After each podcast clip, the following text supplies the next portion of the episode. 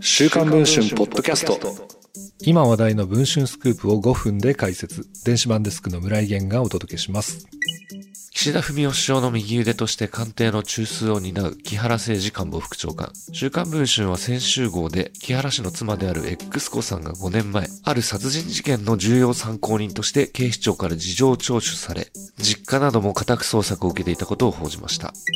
事件が起こったのは2006年4月10日の未明。亡くなったのは X 子さんの当時の夫、安田種夫さん、去年28でした。当初は自殺の可能性が高いと見られていましたが、12年後の2018年、コールドケースを担当する警視庁捜査一課の刑事が着目したことにより再捜査が始まりました。週刊文春は木原氏に X 子さんへの聴取や、実家に家宅捜索が行われたか否かについて尋ねましたが、木原氏は書面で全ての質問について事実無根と否定。電子版が公開された7月の5日には、代理人弁護士を通じて発表した文書で、マスコミ史上稀に見る人権侵害とした上で刑事告訴を行うとしました。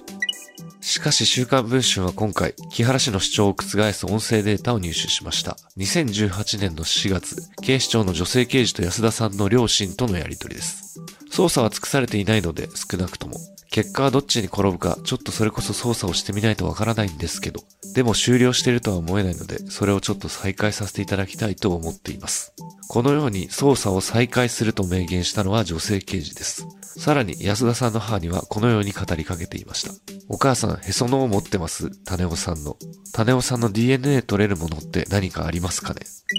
また、別の音声データでは、刑事の一人が安田さんの友人に聴取した様子が記録されていました。我々が捜査をする糧と言いますか、それは当然被害者なんですよね。亡くなった方の無念、その無念を晴らせるのが我々警察しかいない。こうした音声から浮かび上がるのは、彼らが事件の解決に並々ならぬ熱意をみなぎらせている様です。しかし、再捜査の開始からわずか約8ヶ月、安田さんの父は捜査の縮小を告げられました。